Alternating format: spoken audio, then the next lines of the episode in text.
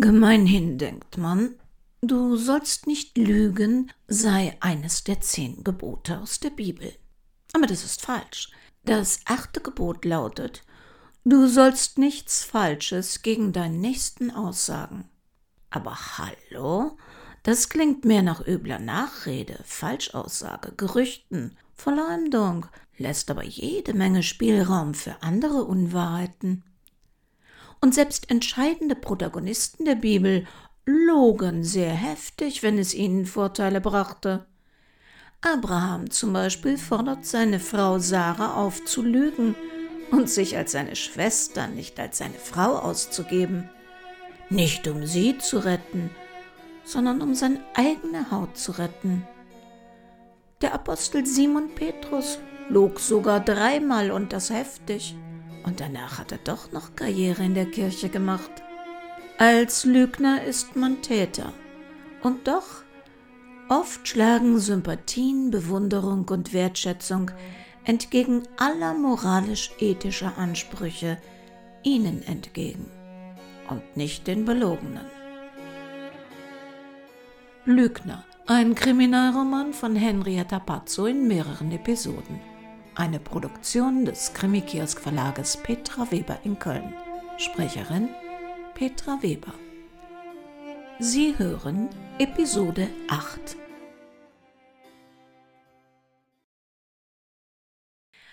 Und hat Frau Schubert was Interessantes erzählt? Hat sich dein Heckeneinsatz gelohnt? Noch nicht sehr viel.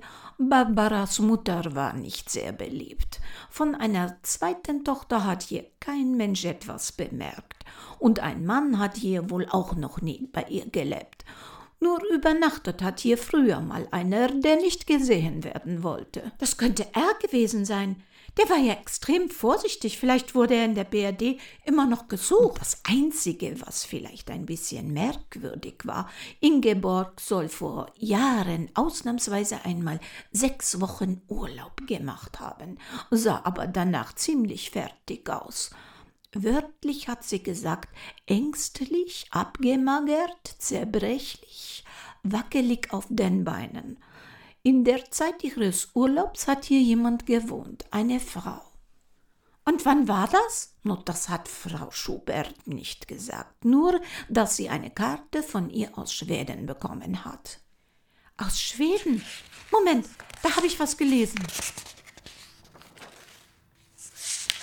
Liebste, wenn deine kühle, zurückweisende Art mich verschrecken sollte, so muss ich dir schreiben, dass das Gegenteil der Fall ist.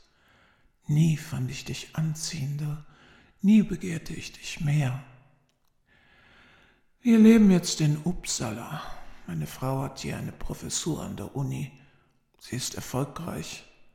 Du würdest sie spießig finden. Ich eigentlich auch. Ich will raus, frei sein, frei mit dir. Natürlich ist dein Einwand im letzten Brief berechtigt, aber da sehe ich ehrlicherweise kein echtes Problem. Live with me. Du weißt schon, Kaiserslautern, you can always get what you want. Was hältst du von einem Sticky Fingers Revival? Ich bin nächste Woche beruflich in Deutschland. Können wir uns sehen? Ungestört? Deine Antwort ungeduldig und sehnsüchtig harrend. R. Genau, das war's. Uppsala.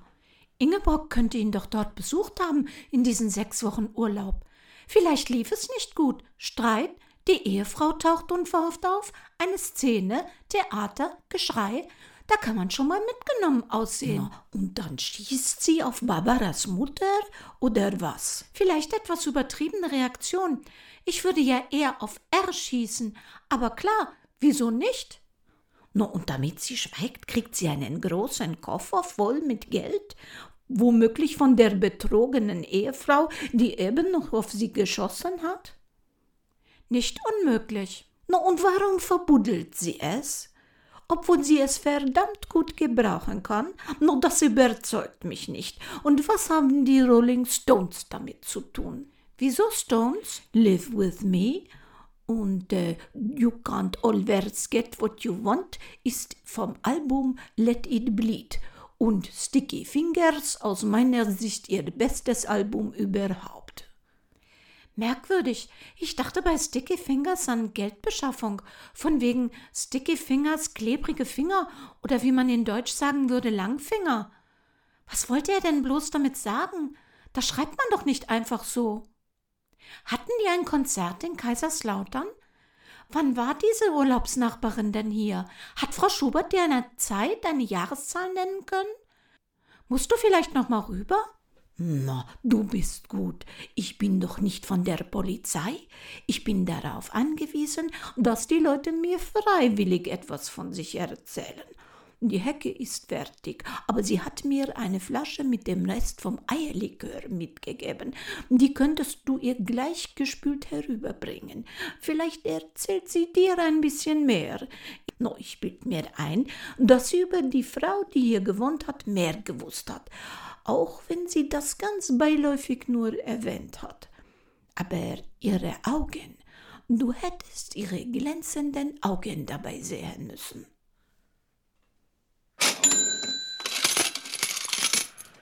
Ja, in der Tat, ich habe das Rezept von Frau Wirth hier vorliegen.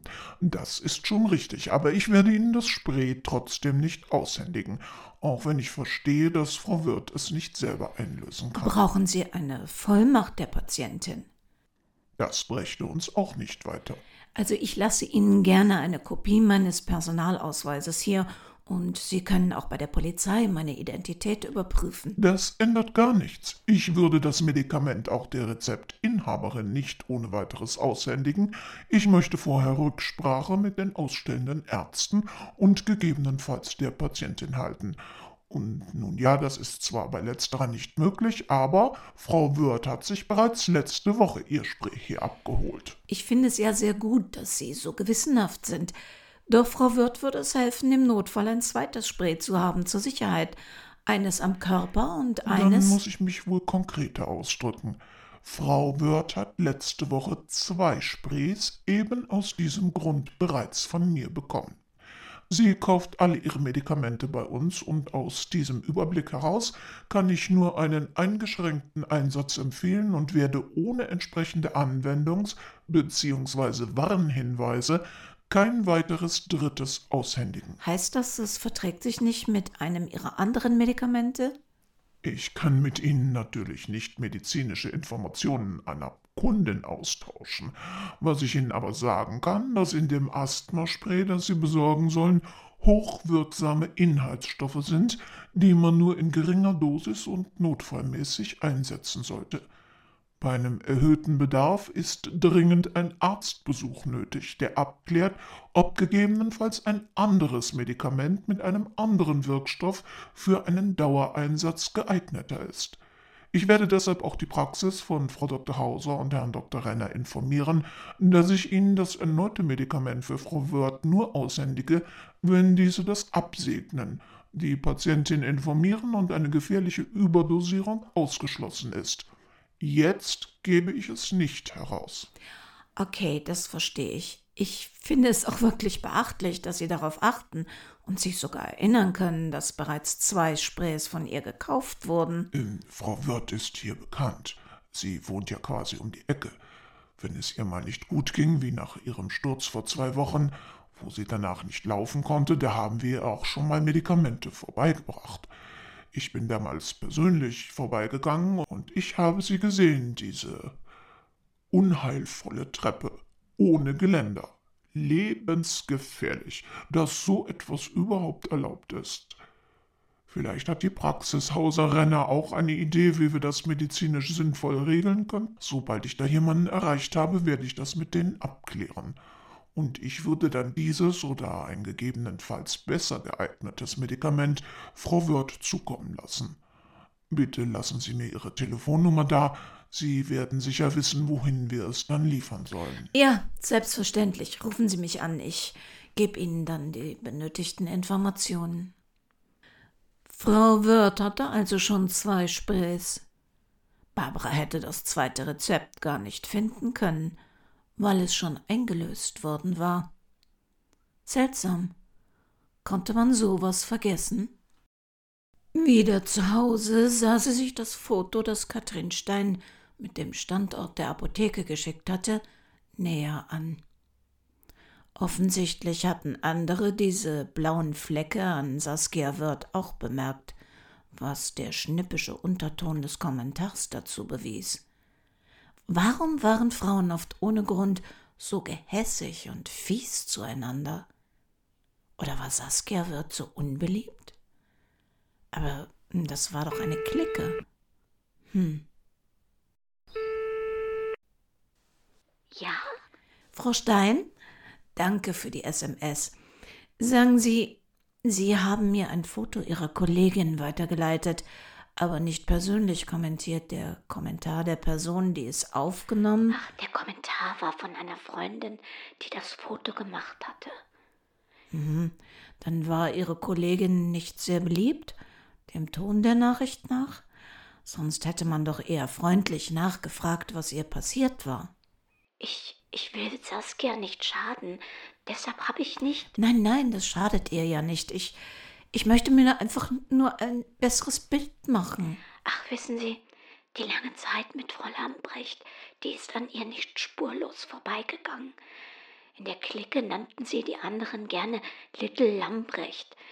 Ihr war dieser ganze Firlefanz mit den teuren Klamotten und dem Status auch schon sehr wichtig. Und Ihnen?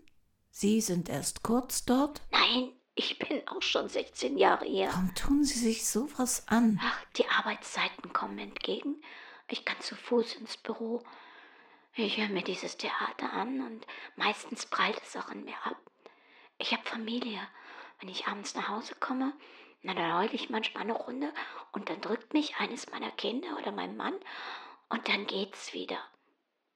Im letzten Jahr haben wir aber als Familie beschlossen, nichts mehr von der Chefin anzunehmen.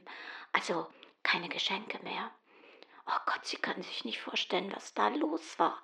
Wie ich es wagen könnte, Ihren Großmut so mit Füßen zu treten. Aber es ging einfach nicht mehr. Sie hatte zuletzt meinem Sohn ihr altes Laptop geschenkt, weil wir uns keines für jedes Kind während der Homeschooling-Zeit leisten konnten.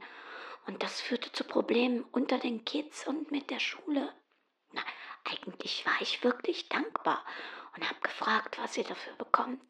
Oh, sie meinte, das wäre okay, kein Problem. Naja, eine Hand wasche die andere. Ja, fünf Tage später rief sie bei mir zu Hause an, ob mein Sohn mit dem Laptop gut arbeiten könne. Ach ja, und ob Jochen Samstag früh mal ganz kurz rumkommen könnte. Es gäbe da eine Kleinigkeit im Garten. Ja, diese Kleinigkeit waren 80 mal 80 Zentimeter große Granitplatten ihres Terrassenbodens, die erst herausgerissen und dann gegen neue in einer angesagteren Farbe ausgetauscht werden mussten. Nach zwei Wochenenden konnte er seinen Rücken nicht mehr spüren. Ich habe ihm versprochen, absolut nichts, egal wie gut wir es gebrauchen können, nochmal von ihr anzunehmen. Aber Frau Wörth nahm noch. Saskia meinte, sie wolle keinen Streit. Es sei ja gut gemeint. Also was ich ehrlich gesagt bezweifle. Und sie hatte Glück, dass Freddy mit seinen zwei linken Händen und seiner Muffeligkeit nie für diese Dankbarkeitsarbeiten in Frage kam. Dafür musste sie aber Männchen machen und Spuren. Feierabend oder Wochenende, das gibt es für die Lamprecht nicht. Allerdings, ich hatte immer das Gefühl, dass sie glaubte, dass etwas von dem Status unserer Chefin auf sie abfärbte. Naja, dass sie in ihrem Schatten etwas vom großen Glamour abbekam. Saskia schleppte diese grottenhässlichen, teuren Taschen auch immer mit sich herum. Sie wollte ein bisschen dazugehören, wenn unser Leben hier schon so beschissen und bösartig war. Aber wissen Sie, die, die merken, ob jemand zum Club der Reichen und Schönen gehört, die merken es. Man wirkt schnell wie eine billige Möchtegern-Kopie, und dann ist man bei denen, denen man so gefallen will, blitzschnell eine Lachnummer. Ich habe die Dinger immer ein paar Wochen hier im Büro rumstehen gehabt, damit man glaubt, sie wären in Benutzung, und habe sie dann einer Freundin gegeben, die sie auf eBay verkloppt hat. Na, da kam überraschenderweise tatsächlich ordentlich was bei rum. Wenigstens das. Saskias Familie, die waren früher wohl sehr arm. Die hatten als Kinder nicht viel. Sie hat immer dafür gesorgt, dass sie sich was weglegen konnte, geradezu panisch. Und dass sie sich eine Wohnung kaufen konnte, mit Freddy angesagte Urlaube machen konnte. Ah, natürlich nicht im Lambrecht-Stil, aber wie gesagt, es musste immer was hermachen. Das war ihr Spruch. Und das war ihr auch wichtig. Sie hatte Angst davor, jemals wieder kein Geld zu haben, arm zu sein. Ich konnte das verstehen, aber sie fiel dabei immer auf Leute rein, die sie richtig schlecht behandelten. Irgendwie tragisch. Sie sagen, die Kinder hatten nicht viel. Dann hat Saskia Wörth Geschwister? Ja, aber die haben alle wenig Kontakt untereinander. Mit ihrem Bruder, Peter Oloschowski, hat sie es mal eine Zeit lang versucht, aber das brach irgendwie auseinander. Der war wohl ein Kontrollfreak, wusste alles besser, kritisierte an ihr herum und er hatte ein Problem mit Freddy. Naja, okay. Sie hat ihm dann wohl klipp und klar gesagt, dass das so nicht geht. Das hat er nicht gut aufgefasst, war beleidigt und sie hat den Kontakt zu ihm dann abgebrochen. Haben Sie eigentlich früher schon blaue Flecke, Brüche oder Verletzungen bei ihr gesehen? Ich habe mich auch gefragt, ob ich das nicht sehen wollte, ob ich blind war. Aber nein, sie ist vor zwei Wochen mal gestürzt zu Hause, diese bescheuerte Treppe. Ich möchte Freddy ja nicht geschenkt haben, aber dass der zuschlägt. Andererseits, Alkohol, wer weiß schon, wie jemand da wird im Rausch. Jochen sagte immer, der säuft sich noch seine letzten Hirnzellen weg. Er konnte eine Menge wegstecken. Nur in letzter Zeit. Saskia machte sich Sorgen, weil er nur noch wenig und zu einseitig aß. Er hatte immer öfter Magenprobleme, hing dann über der Schüssel stundenlang, griff seit neuestem auch schon mal zu den falschen Medikamenten im Dosel. Nachts quälten ihn Wadenkrämpfe, dann schrie der laut. Mein Gott, sie war dann morgens immer gerädert, richtig fertig. Also die tat mir schon immer leid. Ich würde ihr ja gönnen, dass sie mal ein bisschen Ruhe und Glück fände. Aber das wird im Gefängnis sicher schwierig. Haben Sie mit der Polizei darüber geredet? Nein. Was soll ich denn sagen? Ich habe da ein komisches Foto. Die Erinnerung tat weh. Gisela Schubert hatte viele Jahre nicht mehr an sie gedacht. An sie, diese Frau, die sie bewusst nur beiläufig erwähnt hatte, von der sie genau wusste, dass Ingeborg nicht das Haus mit ihr getauscht hatte, auch wenn alle das damals gedacht hatten. Sie, die ihr Leben beinahe komplett auf den Kopf gestellt hätte. Sechs Wochen. Sechs Wochen, in denen alles möglich war, in denen die Welt sich geöffnet hatte, ihr einen roten Teppich ausgebreitet hatte. Diese neue Familie im Nachbarhaus, die hatte jetzt alles wieder hochgeholt. Aus den Tiefen ihres Vergessens waren nach und nach diese Erinnerungen aufgetaucht, wie ihr Lachen. Ingeborg hatte nie gelacht, zumindest nicht so laut, dass man es gehört hätte. Dieses laute, tiefe Lachen, das war das Erste, was sie auf Lilly aufmerksam gemacht hatte. Sie hatte im Garten gestanden, eine Zigarette geraucht, dem Rauch hinterhergesehen und gelacht. Gisela hatte höflich hinübergenickt, ihren Blick wieder abwenden wollen und es nicht gekonnt. Stattdessen hatte sie die fremde Frau unverhohlen angestarrt. Lillys weißer seidener Kimono, den sie ohne Gürtel trug und der ihre Haut mehr betonte als verdeckte, wehte im Sommerwind und rutschte von ihren gebräunten Schultern herunter.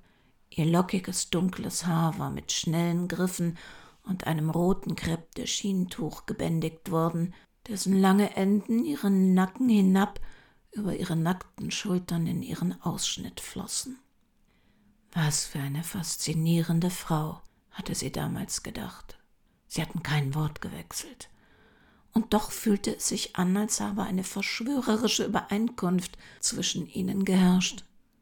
Als Lilly zum Zaun kam und ihr die Zigarette, ihre halb gerauchte Zigarette wortlos herüberreichte, hatte ihr Herz bis zum Hals gepocht. Sie rauchte doch gar nicht. Warum griff sie nach diesem selbstgedrehten Kraut? Lilly hatte sich nur umgedreht, war wortlos ins Haus gegangen, und beide hatten gewusst, dass sie sich wiedersehen würden. Diesem einen Moment folgten die sechs aufregendsten Wochen ihres Lebens. Gisela hatte akzeptiert, dass sie mit Lilly über alles reden konnte, außer über Lilly. Nur ihr Alter, ihren erlernten Beruf und ihren Vornamen Lilly hatte sie preisgegeben, und Gisela war sich nicht einmal sicher, ob dieser überhaupt stimmte. Sie musste sich eingestehen, dass sie gerade das besonders anziehend fand. Kaum hatte ihr Mann das Haus verlassen, um ins Büro zu fahren, war ihre aufregende Nachbarin zum Frühstück herübergehuscht und bis zu Ulrichs Rückkehr geblieben. Manchmal mit Croissants, manchmal mit Rotwein und manchmal nur im Kimono. An den Wochenenden trafen sie sich heimlich für ein paar Minuten im Garten am Zaun, inständig wünschend, dass endlich Montag und Ulrich wieder im Büro wäre. Sie hatten geträumt, gelacht und geliebt. War es das Fremde, das Verbotene, das andere? Gisela hatte sich noch nie so leicht und frei gefühlt. Alle irdischen Probleme entrückt, verliebt wie ein Backfisch in eine Frau stellte sie erschüttert fest. Sie hatten Pläne geschmiedet, von einer Reise nach Frankreich, ans Meer geträumt. Saint-Malo, Bretagne. Vergiss den ganzen Quatsch hier, das ist doch nicht dein Leben. Du lebst hier nicht deinen Traum. Komm, wir hauen ab, hatte Lilly eines Tages gemeint. Doch Träume, Pläne schmieden ist eines. Alle Leichtigkeit verflog, wenn einem das Geld fürs Nötigste fehlte. Ach, das sei kein Problem. Man müsse sich nur durchringen, abhauen. Das würde dann schon alles. Doch was sollte das konkret heißen? Wie weit kam man mit hundert oder zweihundert Mark? Als nach sechs Wochen feststand, dass Ingeborg zurückkommen würde, war die Zeit für eine Entscheidung gekommen. Montag 14 Uhr. Dann bin ich hier weg. Mit oder ohne dich, hatte Lilly gesagt. Damals war sie für einen Neuanfang noch jung genug gewesen. Ihr Traum von Kindern hatte sich nicht erfüllt. Darüber waren sie und Ulrich einander fremd geworden. Warum nicht? Warum nicht mal was wagen? hatte sie sich gedacht. Am Montag, den 20. Juli 1992, hatte sie um 13.45 Uhr mit zwei gepackten Koffern auf der Straße vor ihrem Haus gestanden. Doch Lilly kam nicht. Lilly lag im Garten und war tot.